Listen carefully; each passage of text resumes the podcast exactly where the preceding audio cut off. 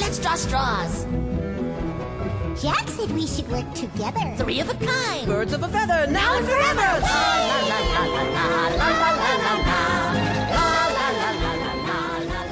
Olá pessoas, eu aqui começando mais um episódio do Falando no Diabo e hoje estamos aqui. O Daniel trouxe esse tema, essa sugestão de tema quando a gente estava pensando no restinho da agenda desse ano, né?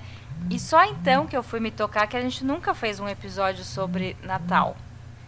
Eu achei que a gente já tivesse feito, sabe? Porque, poxa, tem filme pra caralho de Natal. A maioria eu acho que é uma tranqueira, mas mas separamos alguns aqui para comentar hoje. A gente, acho que todos nós que estamos aqui hoje, ninguém é muito de assistir terror natalino, né? Quando a gente foi tentar bater o que nós já tínhamos assistido, não deu lá muito certo. Mas vamos ver o que, que vai sair daqui. Então, primeiro, né? Boa noite, Daniel. Boa noite, Sil. Boa noite, colegas. É, eu queria dizer que assim a minha, a minha grande contribuição para esse episódio aqui foi ter formulado uma lista base que serviu assim, tipo, ah, que, que filmes que a gente vai ver, o que, que a gente vai comentar e tudo mais. E eu confesso que assim tinha filme ali que eu coloquei na lista que eu não tinha visto ainda. Então eu peço desculpas aos colegas que foram atrás da minha lista, porque acho que eles viram bastante coisa ruim. Mas acho que, assim, Não é assim. de vez em quando é, a gente a- aco- acaba encontrando alguma coisa boa aí no meio, então.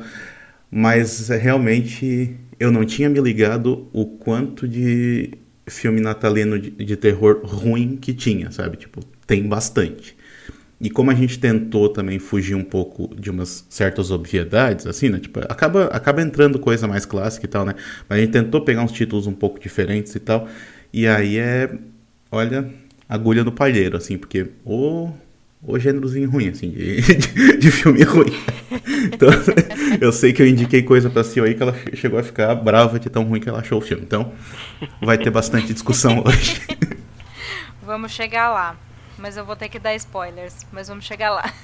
É, dá spoiler pra ninguém ver o filme depois, né? Exato. Mas a gente avisa, não se preocupem, ouvintes. É, boa noite, Felipe.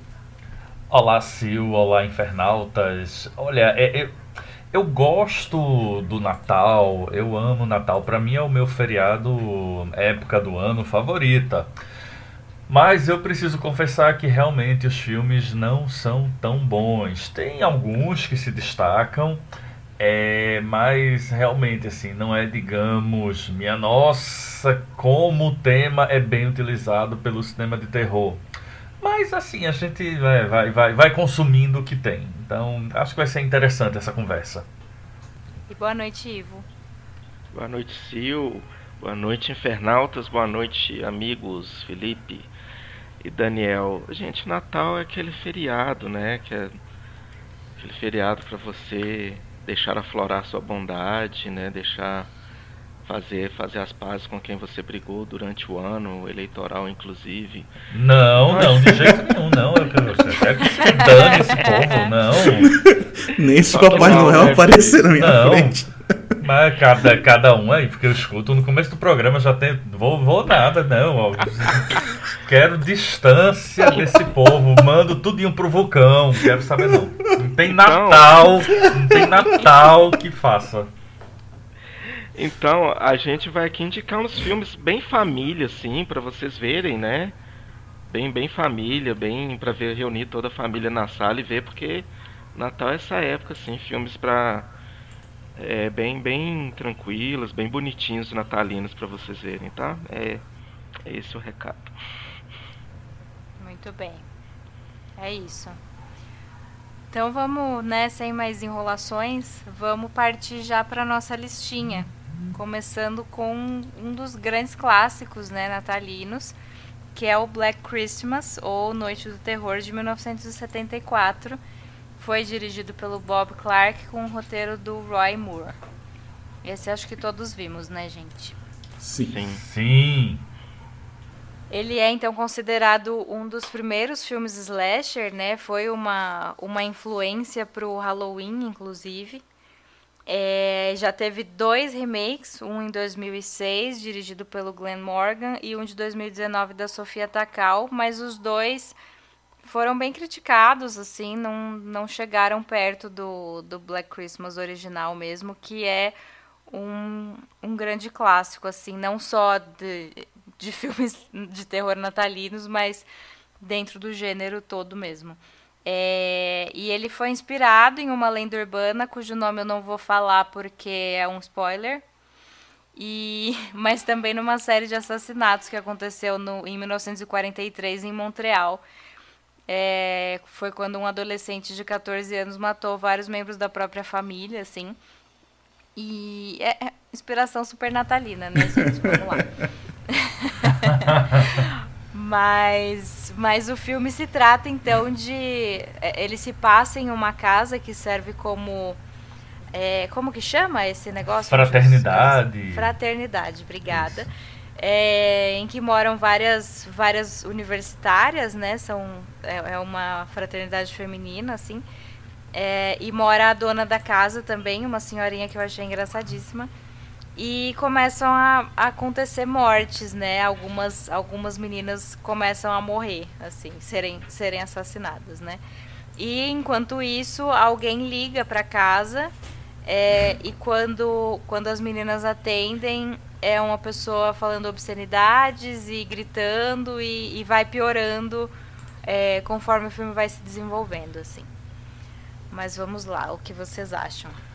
Olha, eu, eu acho, a princípio, esse filme muito bom. É, eu acho, inclusive, que ele se destaca até, além de ser um simples slasher. Não, eu acho que ele traz, inclusive, é, é uma história interessante, personagens bem construídos, é, é, personagens que são desenvolvidos e um mistério realmente do, do que, que está acontecendo ali. É curioso porque as mortes vão acontecendo mas a gente não tem assim a noção exata, quer dizer, as personagens não têm essa noção exata porque tá chegando o feriado do Natal, tem um pessoal que vai sair da fraternidade para viajar. Então, as pessoas a princípio não notam isso, assim, eita, fulana desapareceu. Não, fulana deve ter ido viajar. Então, a trama ela vai avançando. Eu acho que a representação do, do, do, assassino, não é, que tem, recebe o nome de Billy, é, é, é, bem interessante porque a gente também fica tentando entender o que é aquilo, o que são aqueles telefonemas. É, eu gosto muito, eu acho que o elenco é muito bom, acho que, como eu falei, eu acho que os personagens são bem desenvolvidos. Mas o elenco, para mim, também é nota 10. A gente começa com a Olivia Hussey, é que anos depois iria participar do, da primeira adaptação para TV do It, e que ela faz a personagem principal, a Jessie. Nós temos a Margot Kidder, que é a, a Lois Lane mais famosa do cinema, a, como a, a Barb temos o Kier Dulia, que é do 2001, fazendo o Peter, que é o namorado da Jess. E, minha gente, temos simplesmente John Saxon, não é? Dez anos antes de ser o Tenente Thompson da Hora do Pesadelo, ele era o Tenente Fuller em Black Christmas, ou seja, ele sempre foi um excelente tenente. Sempre foi um excelente tenente. É... E um elenco de apoio muito legal. Eu gosto porque, como eu falei, eu não acho que os personagens são vazios, como os, a maioria dos slashers passou a ser nos anos 80. Tem inclusive alguns subplots bem interessantes. A, a personagem da Olivia Hussey, a Jess, ela tá grávida. O namorado dela, o Peter, não quer que ela tenha o bebê, quer que ela aborte. Ela diz. Não, é não é o contrário, é o contrário.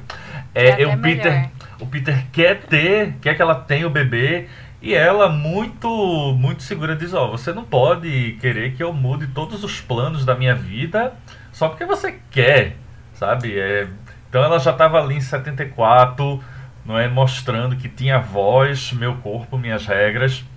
E a história vai se desenvolvendo. Eu acho que o, o final do filme é, a, a, meia hora final ela nos conduz a um dos momentos mais brilhantes dos slashers, que é a, a descoberta de onde aquele assassino está, é, é, a descoberta e aí de alguns corpos. Eu acho um, um, filme muito interessante e que tem um final, né? Tem o final, final, mas depois tem, digamos, a última cena onde você tem, inclusive, aí talvez um, um final até de certa forma pessimista. Então eu gosto, tem talvez, visto hoje, talvez ele seja datado, mas eu acho que uma das coisas que me faz gostar muito é isso, é, são esses personagens que têm algo a acrescentar, eles não são apenas, não estão ali apenas para morrer, das principais aos coadjuvantes, e para mim funciona, né? E minha gente, vamos lá, tudo com John Saxon, Margot Kidder e Olivia Hussey, eu vou achar incrível. Eu acho interessante que, assim, geralmente muitos filmes de terror né, dessa década de 70, o cinema ele estava numa, numa fase bem, é, bem transgressora. E esse filme aí, ele já, já foi uma, porra, uma porradinha, assim, não... Uma porradinha não, uma porradona, né, no, no American Way of Life, assim, e aí é lógico que um filme se passando no Natal, ele, ele acaba recebendo várias críticas negativas, mas ele depois foi com, conquistando aí virando filme, foi passando a ser cultuado e depois ele, né, tendo sendo, sendo classificado como um, né, um excelente filme de terror. É, isso acontece muito, né? Não, não só com esse não só por ele se passar de Natal, mas acontecia muito com filme de, de terror na época. Mas esse é um caso específico justamente porque, se não me engano, é o primeiro filme, não, não vou dizer o primeiro, mas ele é um do. Pelo fato de se passar no Natal, essa data tão.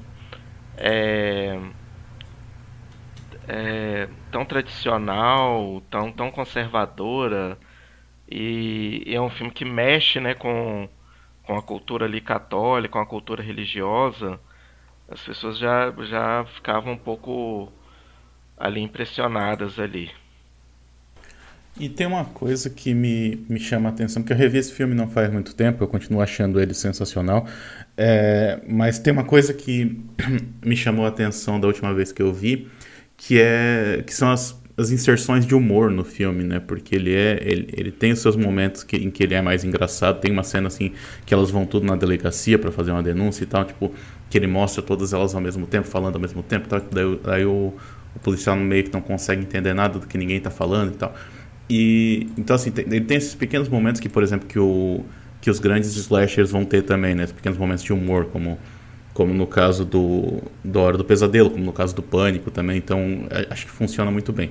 E aí é, também o, o, fato da, do humor funcionar tão bem é porque o filme foi dirigido pelo Bob Clark, né? Bob Clark, para quem não sabe, dirigiu também o, o Porks 1 e 2, né? Que é tipo um dos grandes clássicos aí da, desses, dessas uhum. comédias adolescentes. Então ele, ele, ele, tinha esse, esse, esse timing muito, muito preciso, assim, pra, tanto pro terror quanto pro, pro humor. Então ele consegue equilibrar isso aqui muito, muito bem. E agora que eu me liguei de uma coisa, a gente provavelmente começou essa lista com o melhor filme, então talvez seja daqui para baixo, tá? é verdade. já ter invertido hoje. Pois né? é, deixar no final, né? Mas tudo bem, tudo bem. Ai, muito bom. Ah, eu, eu gosto muito desse filme. Eu gostei muito das personagens. A, a Margot Kidder, inclusive, tava, ela quis tomar é, bebidas alcoólicas de verdade enquanto a, enquanto a personagem dela tomava bebidas, várias bebidas alcoólicas ao longo do filme. Ela foi bem realista. que assim. trabalho difícil, né? e... né? Usou a desculpa de que tava no método né, pra poder encher a cara. Pois é. e, e, é isso, os personagens são. É, elas têm personalidade, elas são diversas, assim, e eu gosto muito do da Jess e de como ela enfrenta o namorado dela, né? Aquele insuportável. Que. que. É... Ai, poxa, ele tá lá. É. Ah, eu vou largar minha carreira de pianista pra não arrumar existe, outro emprego né? e a gente vai casar. tipo, e ele decidiu tudo isso sozinho. Ela fala, não, velho. A gente vai casar e tu vai ficar em casa, né? Não, e Pois detalhe, é, a, a é. carreira de pianista dele, nada é a mesma coisa, né? Assim, é um fracasso. Vai largar o quê, né? Exatamente. Ai, não. Não, insuportável. E, e como, como os policiais também são meio. Não acreditam muito, né? Nas, porque são, são mulheres jovens, assim, fazendo uma denúncia. Eles demoram a, a acreditar que tem algo acontecendo mesmo e, e tentar fazer alguma coisa, né? E, e isso é muito legal, ainda mais tratando de um filme de 74, né? É, e 74 é interessante, né? Porque é o mesmo ano do lançamento do Massacre da Serra Elétrica, que é, é amplamente considerado o, digamos, o primeiro slasher, pelo menos dessa nova leva do slasher, né? Tipo, tem gente que considera lá Sim. que, sei lá, começou com, com psicose, daí passou ali pros diálogos, coisa assim, mas, tipo, é, man- o slasher, da maneira como ele foi popularizado, assim, normalmente se, se considera que foi a, a partir do. A hora, do- não, desculpa, a partir do Massacre da Serra Elétrica, porque daí você tem é, é, precisamente ali a figura do vilão, né? A figura do, do vilão mascarado e tal, que é uma coisa que esse filme aqui não tem, é, porque a gente nunca vê o vilão, a gente só vê a, a voz dele, a gente só ouve a voz dele, mas é, ele tem muitos desses elementos, tipo o grande número de personagens, as mortes que acontecem meio que sem ninguém perceber que tá acontecendo, sabe? Então, tipo, ele já estabelece muitos dos elementos que viriam a se popularizar no slasher antes do slasher, digamos, de fato existir, né? Porque por mais que talvez ele tenha sido lançado depois, mas ele foi produzido depois do Massacre da Serra Elétrica, né? Mas ele foi produzido praticamente na mesma época, né? Para poder ser lançado no mesmo ano, então não era um que estava copiando o outro. Ao contrário dos que vieram depois, tipo dos que vieram depois de Halloween, por exemplo, eles estavam efetivamente copiando o que tinha sido feito antes. Ali eles estão fazendo o negócio ah, entre aspas original, né? E funciona muito bem. É isso. Vocês chegaram a ver algum dos, dos remakes? Eu- eu Nossa, o aquele da primeiro. Sofia Takal é horrível. Mas é ruim de doer, assim. E, e- e é difícil dizer isso, porque eu gosto muito da Sofia Takal. Uma puta merda. O que, que foi aquilo? Tipo, chega a ser ofensivo, sabe? Que tristeza. É foda. E Felipe, o que, que você achou do outro? Nossa, eu achei péssimo, péssimo. É, assim, ele, ele- ele- é, é interessante dizer que ele é aquele remake com uma grande liberdade criativa, né? Então ele muda bastante, o que eu acho ok. Eu acho inclusive que vamos mudar, não é? Mas eu não gosto da escolha. Eles vão explicar muito o, o background do assassino, por que ele é daquele jeito e tal. Tem algumas referências, tem lá o, o, o unicórniozinho, que é super importante, assim, numa cena do de 74. Então também tá ali no remake. Mas no geral ele é bem, bem fraco. Ele traz uma das atrizes do primeiro, né, o de 74. É a. Não é nem a Margot, nem a Olivia. É, eu acho que é a Andrea Martin, né, que faz a Phil. Eu acho que ela, ela trabalha nesse remake. Mas, enfim, só. Só isso. É, eu acabei de verificar. Ela isso. tá no. É, só isso. Muito bem. Então seguimos, gente. Vamos pular 10 aninhos aí. Agora ladeira 1980. abaixo, galera. Não, tem um filme depois que eu gosto muito. Mas chegaremos lá, não é esse. Tá. Então vamos pular para 1984, quando foi lançado o Silent Night, Deadly Night, ou Natal Sangrento, que teve a direção do Charles E. Sellier Jr. e roteiro do Michael Hickey. Eu não tinha visto esse filme até hoje, até, até o último fim de semana, enfim. E eu achei chato, gente. O que que vocês acham? É, ele foi outro filme. Esse daí ele foi um pouquinho além, né? Quando eu falei dessa questão de da data do Natal, né? E principalmente se passando nos Estados Unidos, que o Natal, principalmente para eles, é muito simbólico, muito importante. Aí aparece um Papai Noel com um machado na mão, né? Então isso É, ele foi até retirado dos cinemas quando ele foi lançado, embora ele tenha né, ali feito um sucesso na abertura, mas aí foi aquela mesma coisa, ele acabou virando ali um cult muito por causa disso mesmo, mas gerou algumas sequências assim tão acho que piores, né, do, do que ele. É, mas assim, é, é, é nessa nessa nessa pegada mesmo assim que é o o que, o que mais gera de curiosidade no filme é essa transgressão com a data, assim, mas a execução dele, infelizmente, também não, não gosto muito, não. Eu acho que o que o de 74 tinha de funcional, de personagens que nos cativavam e eram, sabe, é, é, com personalidades, esse não tem. Eu acho que esse ele é o, o slasher pelo slasher, só vamos botar um bando de gente e a gente vai matar e por acaso a gente bota ali uma coisa natalina, ah, vamos dar o Papai Noel e tal.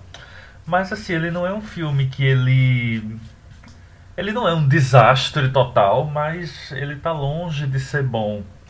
É, talvez uma curiosidade, se é que eu posso usar essa palavra, mas talvez uma curiosidade é porque, diferente do, do Black Christmas, esse aqui ele gerou praticamente uma franquia, não é? Então ele vai ter quatro sequências a parte 2 e 3 que até são sequências diretas, trazem ali o personagem e tal. É, é, né, funciona dentro da ideia de, de continuidade, mas as partes 4 e 5 não tem nada a ver. Inclusive assim que eu nem vi, eu fui descobrir um dia desse que ela existia. Mas não nada de relevante Uh, eu acho que é o 2 que tem aquela cena do Garbage Day. Não sei se alguém viu, alguém. É, porque. O, qual é a história, né? Do, do. É um garoto que ele vê quando ele é criança, não é? Ele, ele tem uma experiência traumática.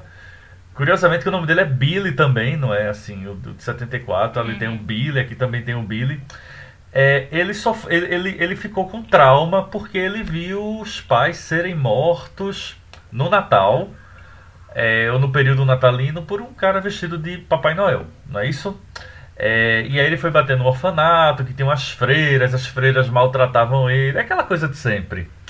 É, até que naturalmente ele vai né, ser esse, é, é, esse plot para seguir com isso.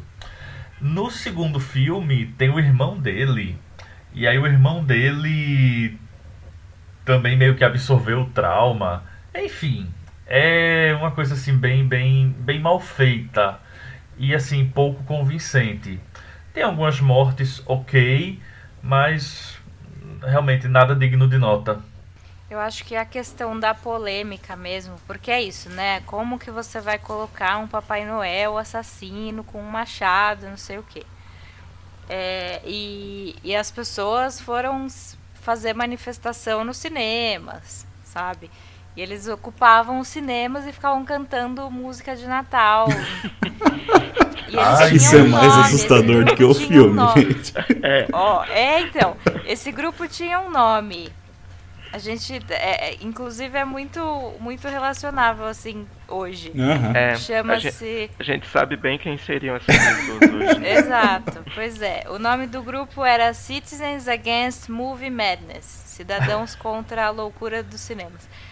E, e aí acabou que o filme ficou... Como o Ivo disse, o filme teve um sucesso ali na estreia mais duas semanas depois ele foi tirado de cartaz por causa dessa encheção de saco, sabe? E, e até o, o Robert Brian Wilson, que é o, o ator que fez o Billy, ele disse que, tipo, ele passou vários anos envergonhado, assim, por causa... Porque, porque achou, tipo, ele entrou nessa, né, de que não era um, um o melhor dos filmes, assim, e...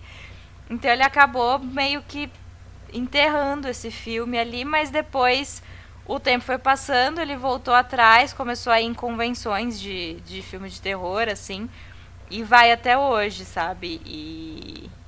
E ainda bem, né? Porque, porque é um negócio que não faz. Então eu acho que ele até. Por mais. Eu acho que o problema para mim, assim, foi o, o ritmo que, que não engrenou. Eu fiquei meio. É um filme curto, ele tem acho que uma hora e vinte. E, mas eu achei muito arrastado, assim. É, mas, mas acho que ele tem o seu valor, assim, porque hoje, cara, você coloca um Papai Noel matando gente no cinema, foda-se, né? mas acho que isso foi algo marcante, assim, para a história dele, né? É, ele vale por essa provocação. Uhum. É, e irritou Agora, algumas pessoas, né? Alguns cidadãos de bem, então É. Sil, Tem, tem seus méritos. tem seus méritos. Tem. bem. Incomodou. Fala, Felipe. Se você achou esse filme arrastado, você viu o segundo? Não, não vi, só vi O ele. segundo é meia hora de filme, é o irmão do Billy relembrando o primeiro e narrando o primeiro filme. Nossa. Ai, gente. A tia sabe quando for ver, se tu pode já começar a partir dos 31 minutos, então. É, exato. Já viu o filme? Não preciso rever. Ai, sim. Ai, muito bem. Daniel, você viu? Olha, é, eu, como eu disse, né, eu tinha organizado essa, essa lista para um episódio que eu ia fazer lá pro 7 de março no ano passado, mas acabou não rolando. E aí no ano passado eu comecei a ver esse filme, eu acho que eu vi meia hora. E desde então eu tô criando coragem para continuar, mas eu ainda não criei essa coragem. Tipo, ainda tô na meia hora inicial que eu desisti porque eu também tava achando chato demais e arrastado pra caramba. Aí, a hora que eu vi Tá. que não ia rolar aquele podcast que eu tava planejando fazer, eu pensei, não preciso me submeter a isso nesse momento, né? Vou deixar pra depois. aí eu deixei pra depois, não vi, mas aparentemente eu fiz vocês verem. Então, de novo, desculpas aí por isso. Não, mas foi bom, foi bom, porque é um filme que eu escuto falar a minha vida toda, É. sabe? Nunca peguei pra ver, assim, e... Eu sinto, eu Vale, sinto que né? me falta isso também, tipo, é o tipo de, é o tipo de filme que às vezes a gente sente que precisa ver, né? E não viu ainda. Então eu, eu tenho, Uhum. Esse espaço aqui na, na, digamos, na minha estante que vai demorar um pouquinho, porque agora provavelmente só no Natal do ano que vem, porque eu não, esse Natal acho que eu não vou conseguir ver, não. É, só um adendo também, eu, eu baixei o filme pra ver em casa, né? Sei lá, acho que ele nem deve estar disponível em lugar nenhum. Mas. E, e tava com uma imagem boa, assim. Mas tinha, tinha pequenos trechos que tava uma bosta. Uma bosta de imagem. Péssima. E eu não tava entendendo por quê, sabe? Não era sinal, né? O filme tá baixado aqui. Aí eu fui ver que esse filme teve cortes. E aí depois é, muita coisa se perdeu nesses cortes, né? Ele era mais violento, assim. Mas, mas algumas coisas, é, algum, alguns trechinhos, assim, foram recuperados e enfiados ali no meio. E são esses os trechinhos recuperados que, que ficaram com essa qualidade ruim. Ah, mas faz sentido, porque tem aquele é, Dia dos Namorados Macabro também, que é o My Blood Valentine, que também é assim. Tu Uhum. pega a versão do diretor, tu consegue ver o filme inteiro, mas tu vê claramente as cenas que tinham sido cortadas e que depois foram colocadas de volta, só que elas não são remasterizadas da mesma maneira, né? Até porque elas não foram armazenadas da mesma maneira. Então tu vê claramente assim as imagens que, que tinham sido cortadas, que era, no caso do My Blood Valentine, são as imagens mais violentas. Era a que eles cortavam, então, tipo assim, eles censuravam a partir daqui até o, sei lá, até o, o final, né? Tipo, até a pessoa cair morta, digamos assim. E aí, e ela tem essa textura diferente mesmo, porque são, é quase como se fossem filmes diferentes, né? Sim, total. Mas é só um adendo pra caso alguém vá, vá ver o filme, né? Já vai. Não Já vai, vai ser a pior sabendo. coisa do filme, essa imagem, né? Não. e são só pedacinhos mesmo. Também não é nada que. Nossa, impossível assistir nada. Mas seguimos então, gente. Em 2007, a gente tá dando vários pulos aqui no tempo, né? Pois é. Mas bora pra 2007, então, quando sai um filme chamado P2, que teve direção e roteiro do Frank Alfun. É, Felipe, esse você que assistiu, né? É, eu assisti e eu assisti em 2007. Então vamos ver. Meu Tá Deus. que- fresquinho a na minha memória. Tá, lembro de tudo. Na verdade, esse filme, é, eu acho que ele. A maneira como ele foi vendida, trailer, cartaz, era muito interessante. Porque qual é a história? É uma moça é, que ela tá saindo de um escritório tarde da noite, assim, à noite. E é tipo véspera de Natal ou noite de Natal, mas assim, é um ou é 24 ou é 25. E aí ela vai para um estacionamento e eu sempre acho estacionamentos de, de prédios assim, de empresariais muito sinistros se eles estiverem vazios só com o seu carro. E o carro dela não liga. É, e ela obviamente está atrasada, vai rolar o jantar de família, ela tem que sair dali. Lembra, em 2007 não tinha Uber e tal, né? as coisas não eram tão fáceis. É, até que aparece um cara que é tipo um segurança, alguém do prédio, assim, não, não, não é um amigo dela, mas também não é um total estranho, assim. Seria alguém que tá ali numa posição de. Ah, eu também estou aqui.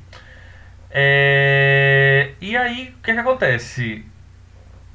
Esse cara, na, na, assim, na verdade, o cara ele vai começar a persegui-la, é, ela fica presa naquela situação. É, ele se mostra no início bem simpático, pelo que eu lembro, mas aí ela começa a ser vítima desse cara. Não é? Então o, o filme ele se desenrola um pouco a partir daí. Ele ficou. Eu acho que ele, ele, ele tem uma, uma, uma pegada boa.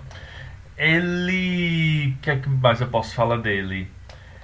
Eu acho que o, o- a química né, entre esses personagens principais, né, eu acho que funciona, eu lembro que funciona.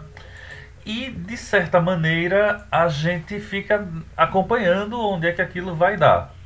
É, eu gosto, eu acho ele funcional. Não lembro realmente de mais coisa do que isso, até para dizer se o filme se ele é excelente ou, ou não, mas assim, eu tenho essa lembrança de ter visto, de ter gostado, mas também não vi mais. É, e eu acho que boa parte disso, assim, da, da, da funcionalidade dele, é, até onde eu lembro, é justamente por não ser aquele filme tradicional, assim, é Natal, mas a gente não tem a ideia de, ah, é uma casa com a árvore, a família e o Papai Noel. Não. Tá rolando o Natal, é um feriado do Natal, mas você tem esse. Eu, eu acho a escolha do cenário, essa ideia do, do- da garagem bem funcional. E é isso, alguém mais viu, ninguém mais viu, e aí? Não, não vi não. Esse eu não vi também. Passou na época aí, daí eu perdi, daí eu nunca retornei. Até tava procurando aqui pra ver se tava em algum streaming, porque até deu vontade de ver, mas não só pra alugar, né? O YouTube. Eu lembro que quando eu vi, eu lembro que eu gostei, mas não foi assim, meu Deus do céu, que obra-prima. Uhum. Mas achei achei interessante. Eu devo ter visto no cinema ou não sei, realmente eu não, não, não lembro onde foi que eu vi. Mas é, é curioso porque assim, o diretor que eu peguei aqui, eu não vou conseguir falar o nome dele, é o Frank Cal Calfon. Uhum. É, ele tem alguns filmes ali, né? Que também ele, por exemplo, ele fez também o aplicativo do mal, o MTV e o Despertar. Então ele não é assim, oh meu Deus, que carreira incrível, né? Ele fez também o, o, o Maníaco 2012, Que é o com Elijah Wood, né?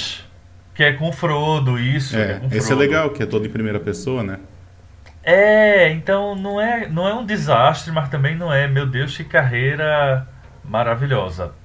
É, mas eu, eu, eu até gosto do Maníaco com o Frodo. É meu, é meu problema, eu já disse, minha gente, eu não consigo ver nenhum filme com o Frodo que ele seja o vilão, porque ele não tem cara de vilão, velho. Ele tem cara de amigo, Uhum. sabe? Ele, tem, ele, é um, ele é um hobbit, ele tem cara de amiguinho seu, tipo. Então, assim, todo filme que o Frodo quer ser vilão, eu não compro, porque eu digo, não, velho, tu é bonzinho, tu tem cara de bonzinho. Mas, enfim. É, é isso, P2. Gostei na época, mas também não, não- nunca mais revisitei. Talvez se eu revisitar, tenha uma outra opinião, mas vai, vai pra lista aí. Bem, vamos seguir para o filme que eu gosto, então, gente. Krampus de 2015. Porque quem fez foi o reizinho dos filmes de data comemorativa, ainda que ele só tenha feito dois. Mas é o Michael Dougherty que fez esse e o Trick or Treat. Que é o. Eu sempre esqueço o nome dele em português, me ajudem. É Contos do que Dia é das Contos Bruxas? do Halloween. É. Contos do Halloween. Contos Contos do do Dia das Bruxas. É uma dessas Isso. coisas. Que eu amo, assim, eu acho que é dos melhores filmes de, de Halloween.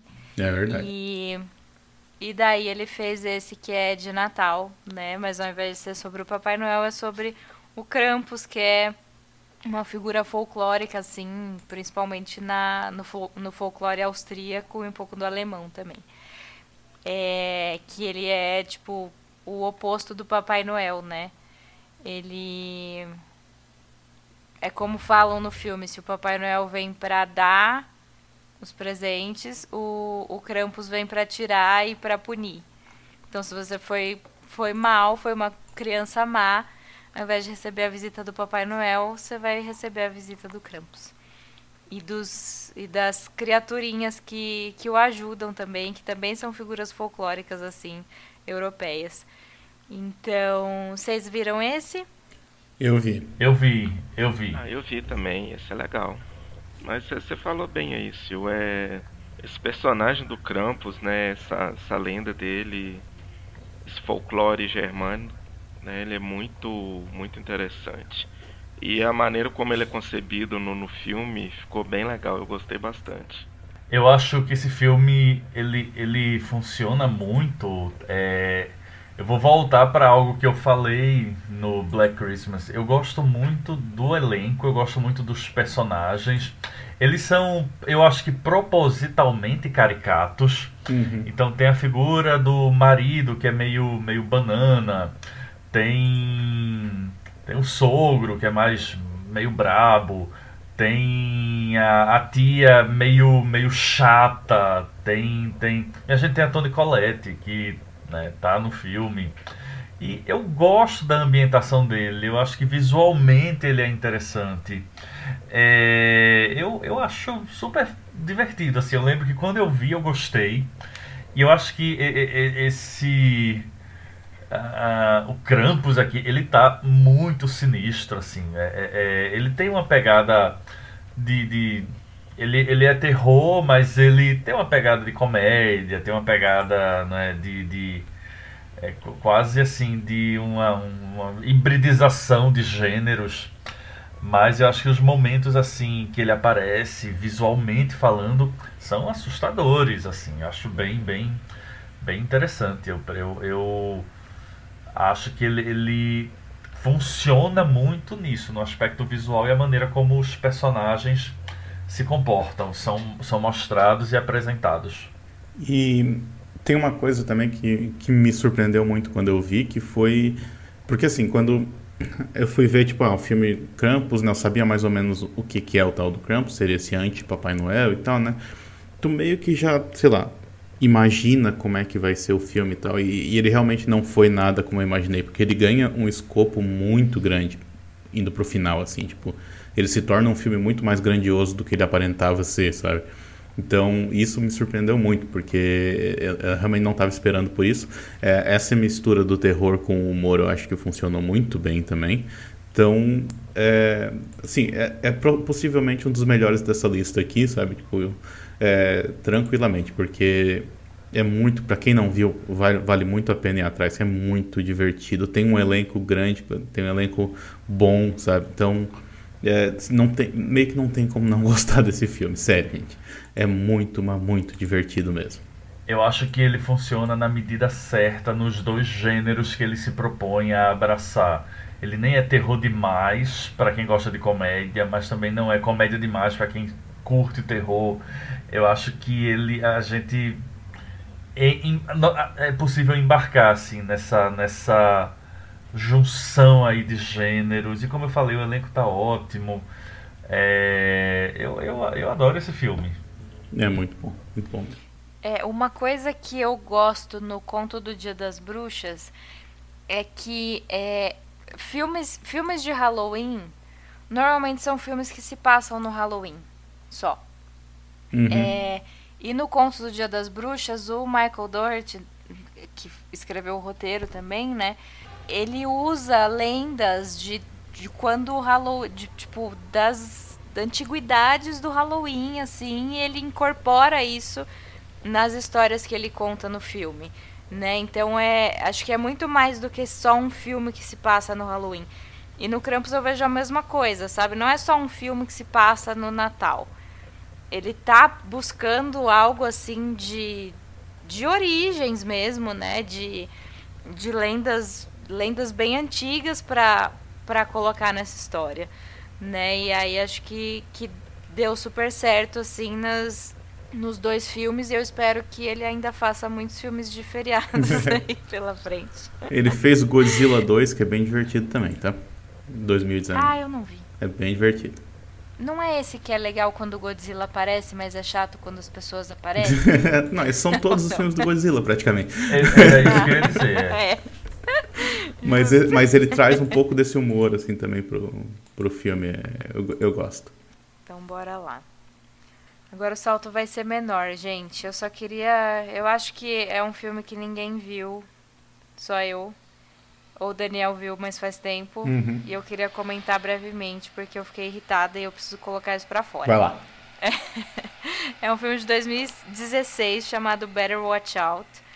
É, a direção e roteiro são do Chris Peckover. É um filme de invasão domiciliar, assim, é uma babá que tá cuidando de um menino de, de 12 anos na noite de Natal. Eu não sei o que acontece com essas famílias que os pais vão passar o Natal com, com outras pessoas e deixam, o deixam os filhos em casa, mas tudo bem. A babá, ela vai mudar de cidade, né? E o menino e o melhor amigo dele, que também aparece no começo do filme, eles são. O, o, o menino que ela cuida é apaixonado por ela e acha que tem alguma chance com ela, né? E aí acontece uma invasão domiciliar, mas tem um, um plot twist ali. Mas pra falar sobre por que esse filme me irritou, eu vou precisar dar spoiler. Então, primeiro, mais alguém assistiu? Não. É, Mas não. pode dar, pode dar. É, não, vocês não estão perdendo nada.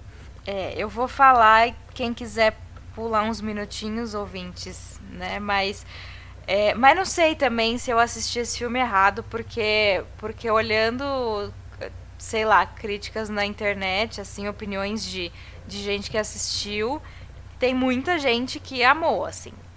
E, e sei lá, talvez talvez não tenha não tenha me pegado e talvez vocês assistam e achem tudo de bom. Mas sabem aquelas listas que às vezes aparecem na internet? Ai, filmes pra incel. E aí aparece, sei lá, Clube da Luta, é, Psicopata Americano, sabe? E que são teoricamente filme que incel gosta.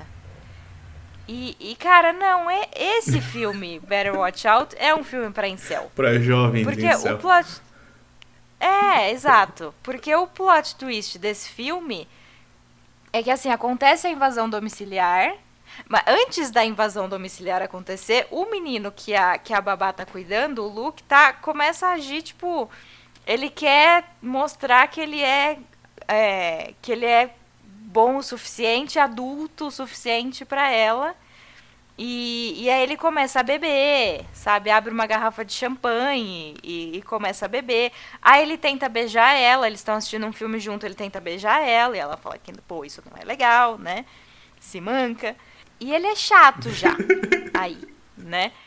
E aí acontece essa invasão domiciliar, que na verdade era o melhor amigo do Luke, porque eles tinham combinado de fingir uma invasão domiciliar para o Luke ser a pessoa que vai é, expulsar esses invasores e impressionar a menina. Só que aí ele tinha um plano muitíssimo pior que isso. Porque ele prende ela, tipo, ele, ele amarra ela numa cadeira e, e coloca uma fita na boca dela e tal. E aí acontecem vários abusos, assim. Sabe? Tipo, eles brincam de verdade desafio, óbvio que dá ruim. é, o namorado da menina chega e.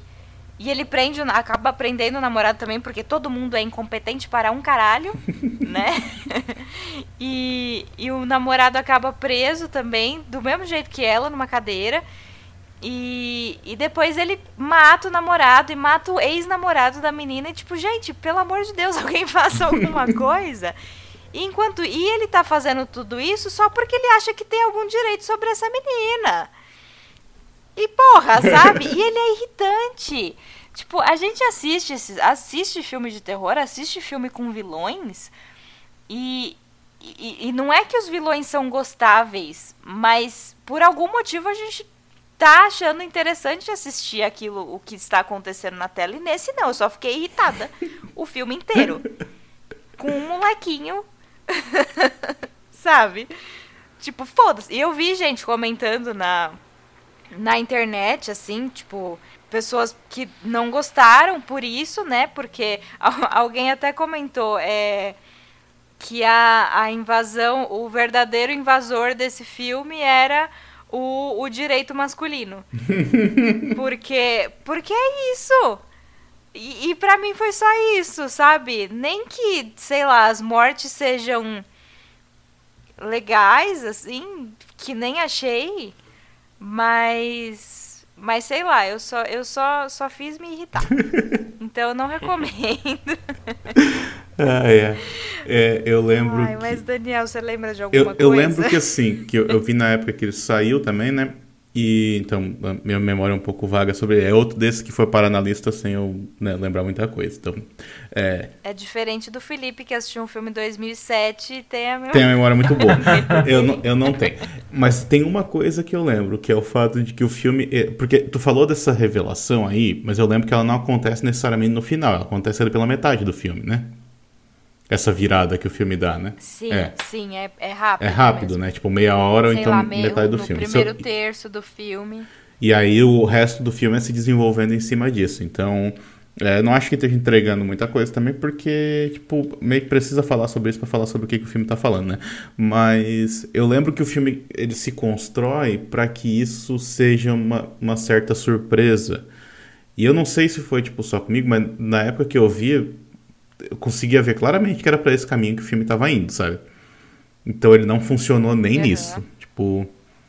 E aí eu meio que bloqueei o resto do filme da memória. Então eu só lembrava que ele tentava surpreender com algo que parecia que me pareceu óbvio. E aí o resto do filme eu não lembrava. Então eu não sabia que eu não lembrava desse, desse contexto do filme que só piorou, então, né? Ai, para mim só. eu não sei. Eu vi, eu vi eu vi muita gente mesmo assim é, nesses sites, né? Tipo, o Letter, Letterboxd, que as pessoas colocam lá os filmes que assistiram e, e, e suas críticas e é, tava, tava bem dividido assim, mas a nota dele tá, tá altinha ali. Então, sei lá, até fiquei pensando se, se era comigo, mas. Ai, mas chato, chato, chato. não, não, não ficar aguentando um moleque em céu de 12 anos, mas. Mas é isso. A gente teve em 2021 o Silent Night, né? Que foi um filme que estava na minha lista aqui para ver e acabou não dando tempo. É um filme que foi escrito e dirigido pela Camille Griffin. É... Vamos lá, quem, quem quiser comentá-lo. Ah, esse eu posso falar. Não sei se vocês viram também. Mas ele foi esse filme que saiu, ele saiu tipo no, acho que praticamente no dia do Natal do ano passado, né? Passou no cinema e tal. E porra, é um filme depressivo. Tipo, é um filme bem depressivo mesmo. E aí para explicar o porquê, eu vou ter que entregar também um pouquinho, agora que a gente já tá meio que se encaminhando pro, pro final da nossa lista, acho que a gente já pode entrar um pouco mais a fundo em spoilers, né? E assim, para poder dizer o porquê que esse filme é tão depressivo, eu vou ter que então entregar um pouquinho da, do que, que acontece nele. Porque assim, de início, o que tu vê é, são famílias que se reúnem também numa, numa casa de campo, assim, numa casa isolada, para poder celebrar o Natal, né? Então tem gente que está trazendo comida, tem, tem todas as crianças ali que vão é para brincar junto e tal. Só que tu vê que algo estranho tá pairando naquela naquele local ali, sabe? Tipo, tu vê que tem algo que não é esse clima feliz de Natal que a gente está acostumado a ver nos filmes. E aí é que vem essa questão que o porquê que esse filme é tão depressivo, então vou, vou entregar aqui, tá? É porque, tipo, basicamente, e isso não é nenhum exagero, nem nenhuma figura de linguagem, é, eles estão se reunindo para celebrar o último Natal da Terra. Tipo assim, ponto. O mundo vai acabar. E, tipo, vai acabar no dia seguinte. Porque, tipo, é, sei lá, aquecimento global chegou num ponto em que não tem mais, não tem mais volta e tá, vendo, tá vindo tipo uma tempestade enorme que vai tipo devastar todo o planeta. E ela vai chegar, sei lá, daqui a algumas horas. Então, eles se reuniram primeiro para poder fazer essa última né, reunião de familiares e amigos antes de morrer, basicamente, mas também para que eles possam todos se matar juntos, porque o governo, quando viu que não tinha mais como é, tipo, deter é, essa força que está vindo, né? Ele meio que distribuiu kits de suicídio para toda a população, que basicamente constitui algumas coisas ali que eles têm que tomar, né? Um remedinho que eles têm que tomar. Então, assim, eles estão fazendo toda essa, essa última noite ali, né? Para poder. E aí, a hora que eles forem dormir, eles vão tudo tomar os seus remedinhos para morrer, porque, tipo, o sofrimento de enfrentar, tipo, essa, essa, esse colapso climático que está vindo vai ser muito maior, então eles vão, eles vão optar pelo suicídio, que foi, tipo, é, a solução que o governo encontrou para tipo, as pessoas não sofrerem demais, sabe?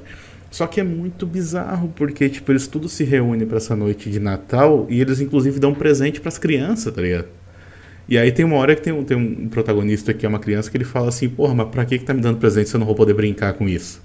Sabe? Tipo, não faz sentido. Então o filme tem esse clima o tempo todo, assim, ele é, ele é pesado, ele é, é denso, assim, tu termina o filme, é, sabe? Ele não chega a ser necessariamente terror, assim, né? Porque, tipo, não tem nada de querendo te dar susto ou coisa assim. É mais a situação que é muito tensa mesmo. Então é um filme muito, mas muito depressivo mesmo. Só que é muito bem feito e, eu, eu gostei bastante. Eu não sei se vocês já tinham visto. Quem não viu, eu acho que estraguei muita coisa. Mas eu acho que mesmo assim vale a pena, vale a pena conferir, mesmo sabendo dessa. Mesmo já tendo estragado um pouquinho. É, esse aí o trailer engana, né? Engana, engana. É, eu não vi. E, né, tava aqui na lista, eu ainda pretendo ver, mas eu já tinha, eu não sei porque eu já tinha visto muita coisa sobre ele, então eu já sabia muito da história também. É, e é isso, acho que ele é muito pessimista, né? Então eu tava. Por isso que eu não vi antes também, eu tava enrolando e ia aproveitar essa gravação pra assistir. É, eu, e, e porra, ele saiu em 2021, tipo assim, o ano em si já não tava bom, né? Exato. E aí ele, ele encerrou o ano, assim, então, tipo, é, com chave de ouro mesmo, né? Fechar o ano com chave de ouro. Exato. Mas é, quem for ver já vai, já vai ser, estiver num momento bom, né, da vida. é, pensa que talvez o futuro seja um pouquinho melhor agora, pelo menos melhor do que o que estava no ano passado, né? Ah, eu é. tenho mais um aqui de 2021, se Pode mandar. É, não, que eu separei aqui um outro chamado The Advent Calendar que aparentemente saiu aqui no Brasil como Presente Amaldiçoado. É, que eu acho que esse só eu que vi, né? No, provavelmente.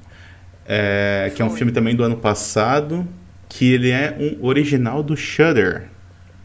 Nossos ouvintes, nossos ouvintes devem saber, devem saber o que é o Shudder, né? Vocês estão acompanhando nosso podcast. Mas então, é um, é um filme francês que conta a história de uma mulher que ela sofreu um acidente e ela ficou paraplégica. Então, assim, ela, ela é bem solitária, tá bem, ela é bem infeliz também. Ela trabalha meio que num emprego de merda, assim. E ela também parece se esforçar para afastar as pessoas da vida dela, né? Então ela vive basicamente sozinha.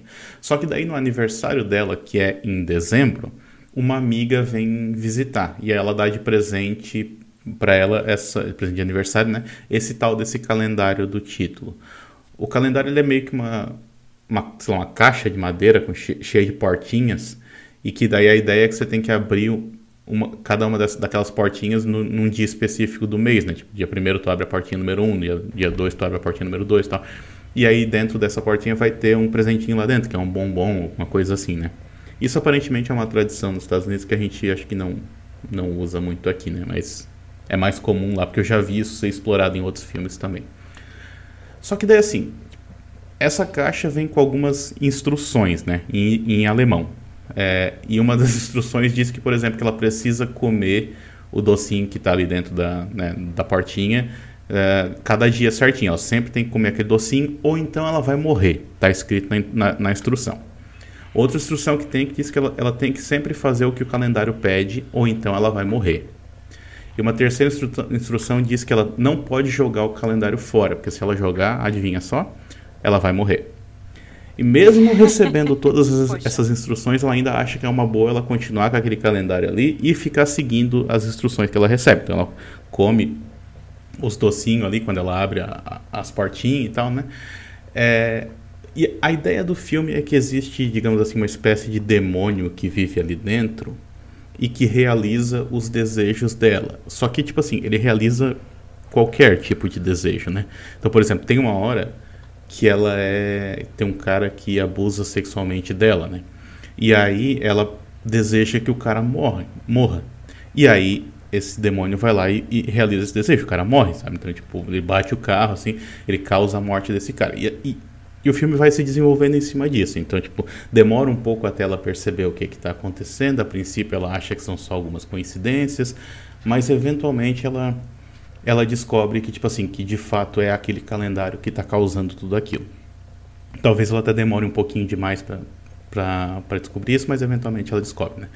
O filme, ele tem, digamos, os seus bons momentos, eu acho que eh, tem, tem alguns, alguns momentos ali que eu vou falar um pouquinho sobre isso também, que acho que funciona bem, mas eu acho que ele tem um, um certo exagero que me incomodou, me incomodou bastante, assim, que me tirou um pouquinho do filme. Que, por exemplo, tem os diálogos dela com o chefe dela, que é tipo, nossa, é, é tosco, assim, sabe? Tipo, ela, ela entra no, na sala do chefe, e daí os diálogos é sempre assim: traga mais resultados ou você será demitida, sabe? Tipo, é, basicamente é essa conversa que eles têm. E o chefe, bizarro, o chefe ele tem fotos dele mesmo espalhada pela parede da sala dele, tá Para simbolizar esse egocentrismo dele, tipo, é tudo muito óbvio, sabe? Tipo, é muito é muito evidente assim, então tipo, não, não tem sutileza nenhuma.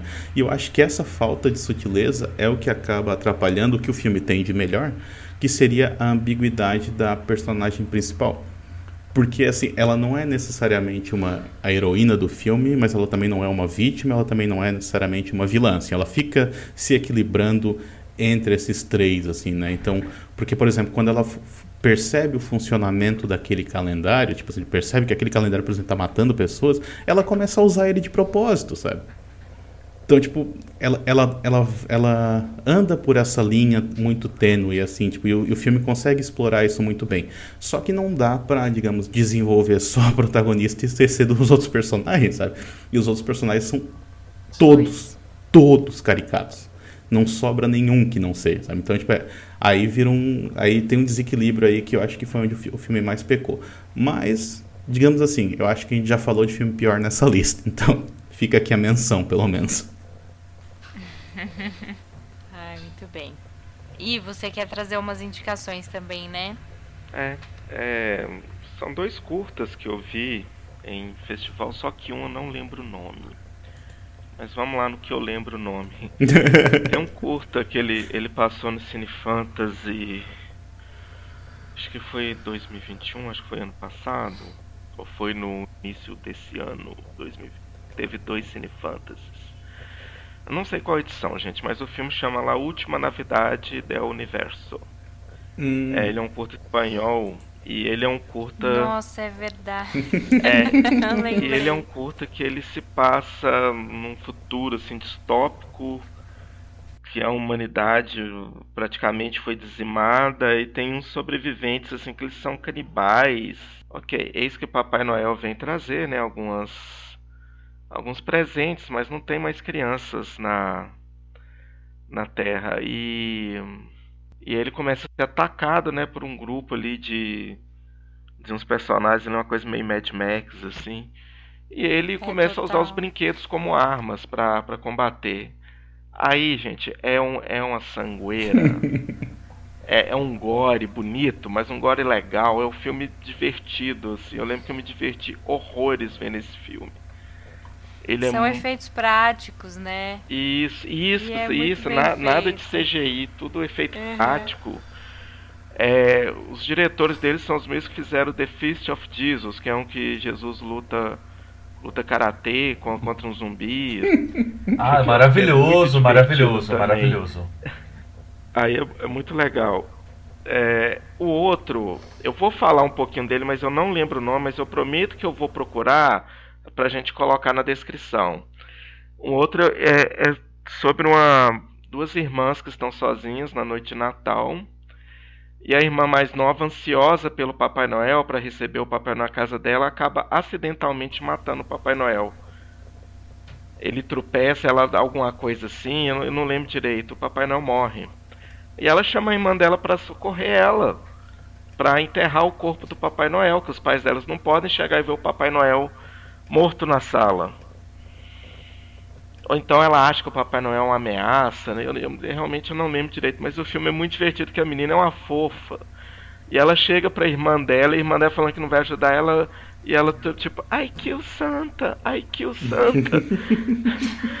o filme ele é muito. Ele é, eu lembro que eu não gostei muito do final dele. Mas até certo momento ele vai, ele vai muito bem, assim.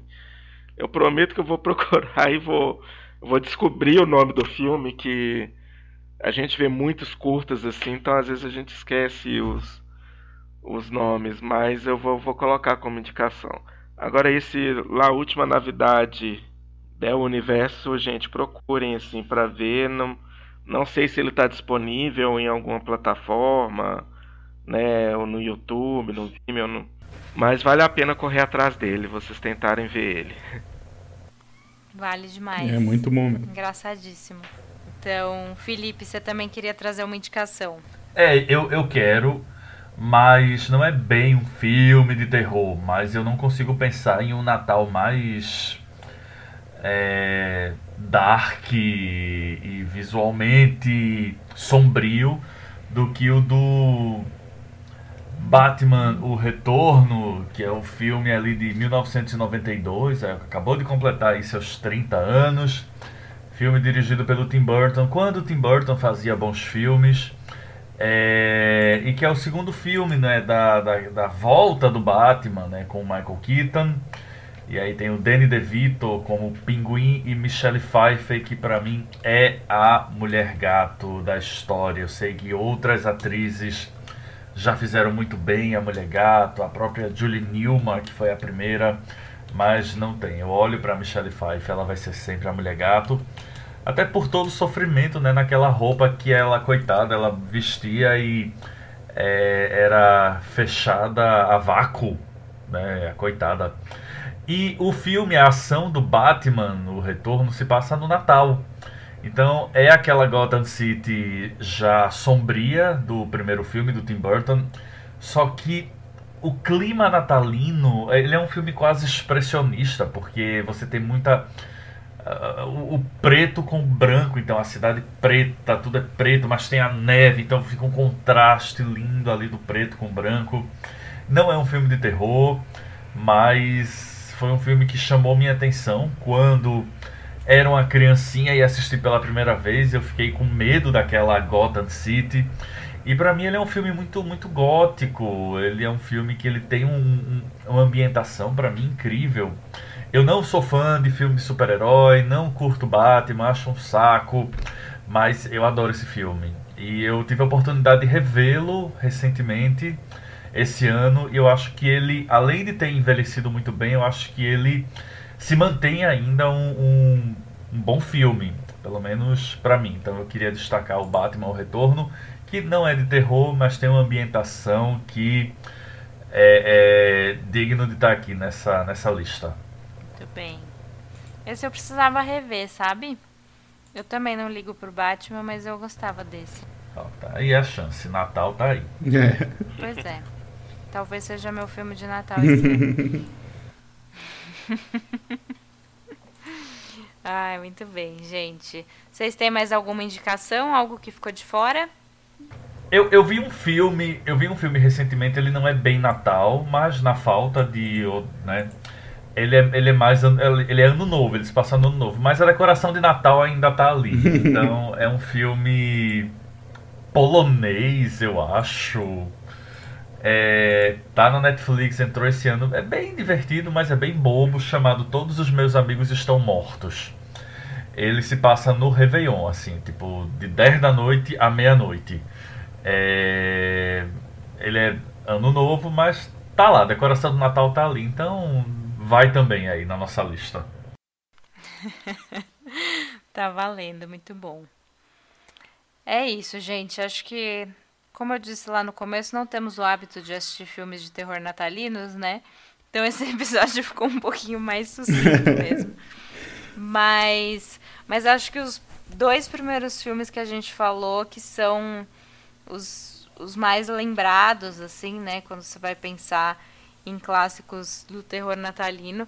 Então, por mais que a gente não tenha gostado muito do, do Silent Night, Deadly Night, fica de indicação pelo, pelo que a gente trouxe, né? Ele teve lá seu, seu sua relevância assim na no cinema de terror e o Black Christmas que é que é obrigatório mesmo aí é um classicão real e é um ótimo filme. Mas acho que é isso por hoje, né? Então. Eu acho que assim, se o Infernalta tiver aí alguma sugestão, coloque nos comentários, né? Porque vamos. Prometemos que vamos assistir. Aí quem sabe no próximo ano a gente não traz aí uma lista maior. Podemos fazer uma parte 2, porque é isso, tem, filme tem, gente. Tem, tem. tem a gente não falou monte, de Gremlins, a gente, uma, a gente não uma... falou de, de vários outros, assim, porque a gente tentou ir por uma linha mais conhecida, né? É, exato. Gremlins a gente falou no nosso episódio de Mini Monstros. Então. Mas é o meu filme de terror favorito. de terror natalino favorito. então, fica a lembrança também.